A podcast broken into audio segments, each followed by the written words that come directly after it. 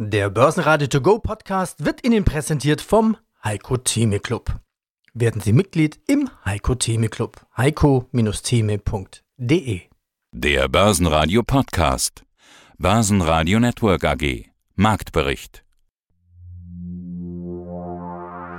Mein Name ist Carsten Röhmheld, ich bin Kapitalmarktstratege bei Fidelity International.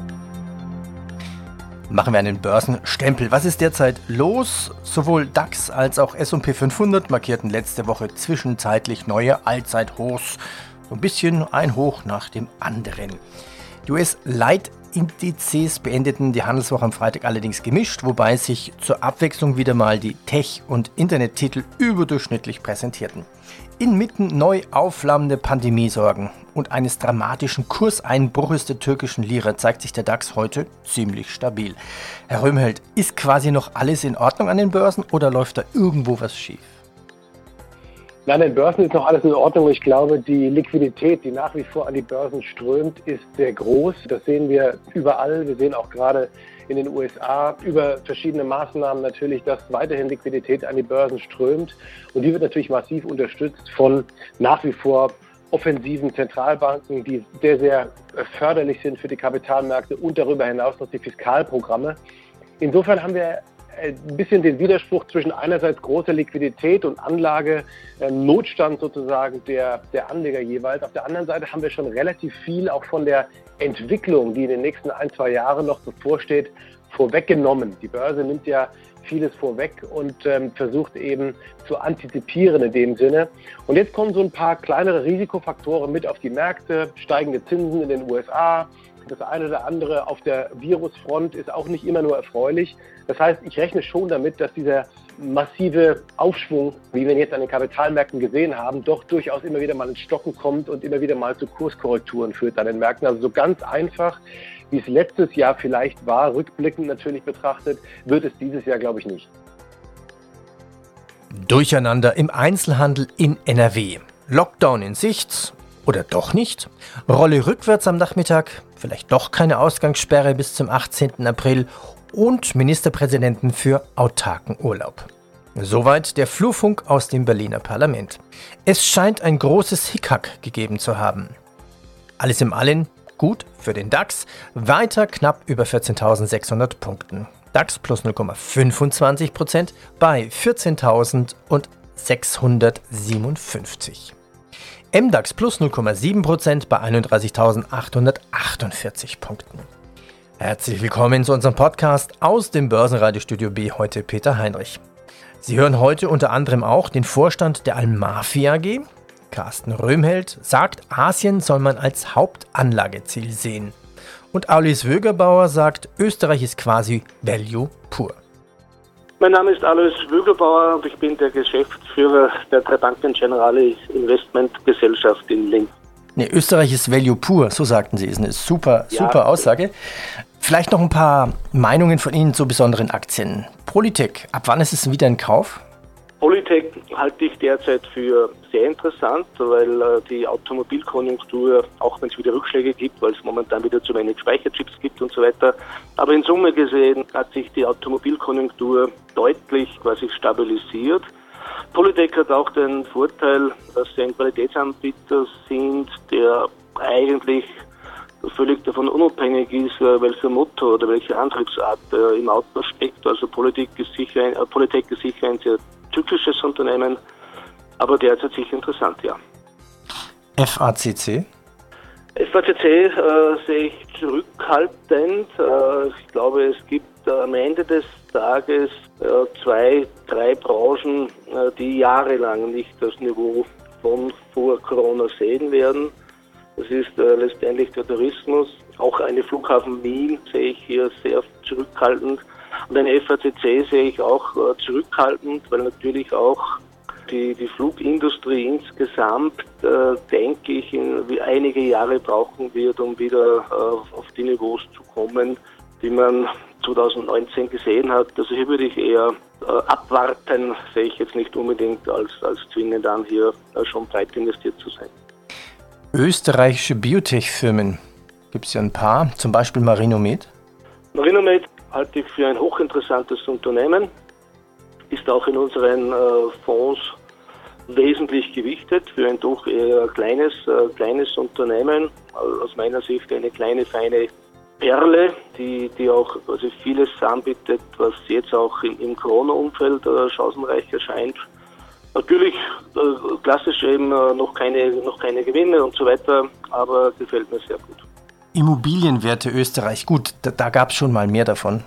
Da gab es schon mal mehr davon und ich befürchte, es werden bald wieder weniger werden.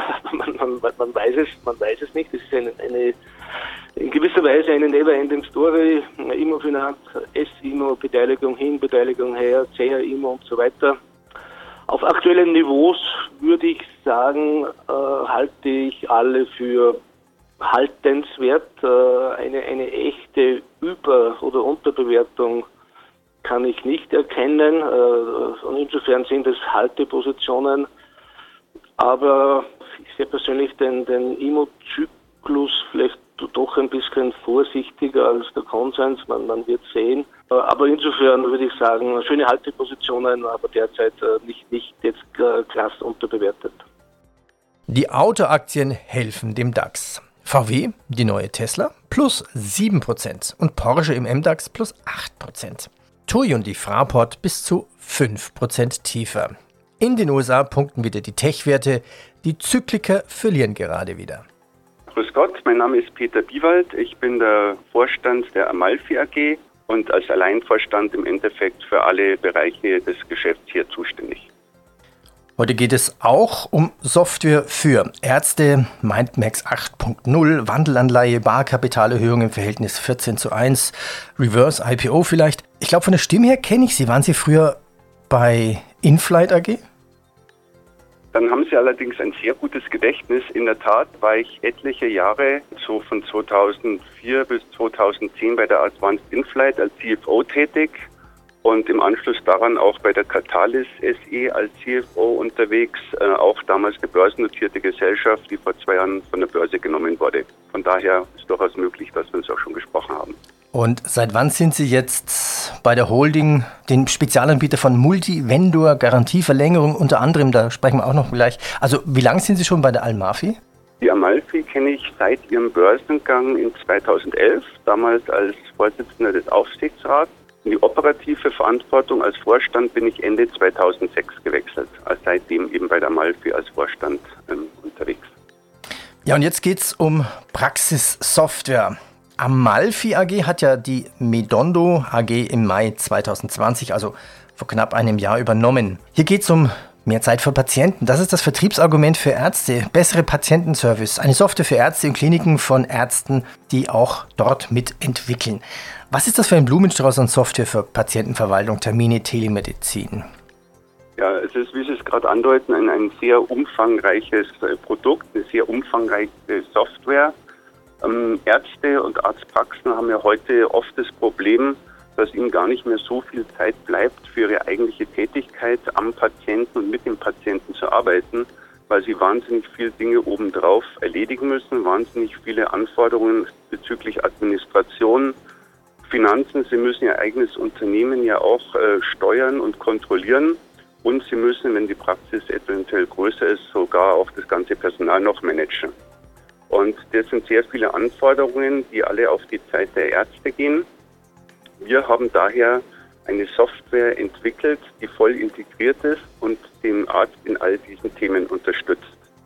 Wir nennen es auch äh, gerne intern äh, das kleine SAP sozusagen oder das zukünftige SAP für den Medizinbereich, weil hier modular alle Bereiche, die der Arzt tatsächlich braucht, in seiner Praxis abgedeckt werden.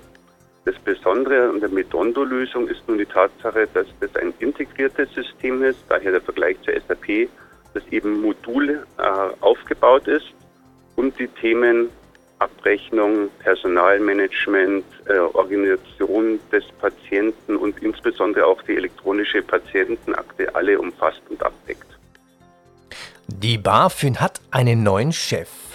Bayersdorf ist raus, ab heute die 30 DAX-Werte inklusive Siemens Energy. Die türkische Lira verliert rund 15 Prozent. Für einen Dollar wurden in der Spitze 7,93 Lira gezahlt. Die Fed sorgt für Liquidität. Okay, haben wir verstanden. Aber warum wird das dann an die Börse gespült, dieses Geld? Woher weiß man das? Wie viel Geld ist das? Ja, jeder sagt das, okay, aber die ja. Banken geben ja auch Geld aus für Kredite, für Firmen. Also warum läuft dieses Geld an die Börse? Also wenn wir jetzt mal von den Stimulus-Schecks ausgehen, die an die Privatleute ausgezahlt werden und mit 1.400 Dollar äh, pro, pro Person ist das ja durchaus auch ordentlich gewesen. Dann gibt es verschiedene Umfragen, mit denen man versucht, den Effekt einzufangen insgesamt. Ähm, es wird gesagt, dass letzte Woche allein über diese Auszahlung 242 Milliarden an die Privatleute gegangen sind insgesamt. Und insgesamt gibt es äh, etwa 465 Milliarden das sozusagen zur Verfügung steht insgesamt. Wir haben mit Umfragen mal uns umgeschaut und äh, von der Deutschen Bank gibt es eine sehr schöne Studie, die das in einer ausführlichen Art und Weise zeigt, wo im Prinzip Privatleute, die mit Konten, Aktienkonten sozusagen gefragt wurden, was sie mit den Stimuluschecks machen werden. Und da haben insgesamt ein Drittel gesagt, dass sie das in den Aktienmarkt investieren werden. Das ist unterschiedlich nach Altersgruppen ausgeprägt, unterschiedlich nach Einkommensgruppen ausgeprägt, aber ein Drittel von dem Volumen des Stimuluschecks soll also an die Aktienbörsen fließen. Das spricht auch für ein gewisses Sentiment, ein positives natürlich, was diese Leute haben, dass man sozusagen kurzfristig dort sein Vermögen möglicherweise mehren kann. Und das Ganze fällt vielleicht nicht immer unter den Stich, in den Begriff investieren, sondern wenn man so sich anschaut, was in den sozialen Medien so passiert, auch durchaus mal unter das Spekulieren. Aber das Sentiment ist positiv. Deswegen gibt es eben diese große Motivation, auch Teile des Geldes an die Märkte auszugeben. Und das haben die ausgerechnet, die Deutsche Bank, könnten rund 170 Milliarden sein, die dann insgesamt, obwohl es ja Stück für Stück nur kleine Stimuluschecks sind, auch an die Börsen fließen. Also hier eine Liquidität, die tatsächlich auch von den Retail-Investoren ausgeht. Und wir haben ja schon einige, einige Phänomene erlebt über die Robin Hood-Investoren, die dann sich gegen die großen Hedgefonds auflehnen und mit sozialen Medien verabreden und so weiter. Also das sind Ausprägungen einerseits von Geld, was zur Verfügung steht aber andererseits auch einer äh, Lust am Spekulieren, die jetzt besonders unter den Jüngeren ausgeprägt ist. Und die haben wenig Erfahrung an den Aktienmärkten, die kennen also noch gar nicht so sehr vielleicht die Vergangenheit von Crashes und ähnlichen Phänomenen. Also man sieht, dass ein großer Prozentsatz auch eine geringe Erfahrung hat, was diese Anlagemöglichkeiten betrifft. Der ATX 3109 Punkte im Plus. Post will mehr E-Autos einsetzen, Gewinneinbruch bei Saudi Aramco und hier der Hinweis noch, falls Sie mehr vom Börsenradio hören möchten, in der Mediathek finden Sie alle Interviews in der Langform. Ja, und wenn Ihnen der Podcast gefallen hat, sagen Sie es weiter und bewerten Sie uns bitte mit 5 Sternen.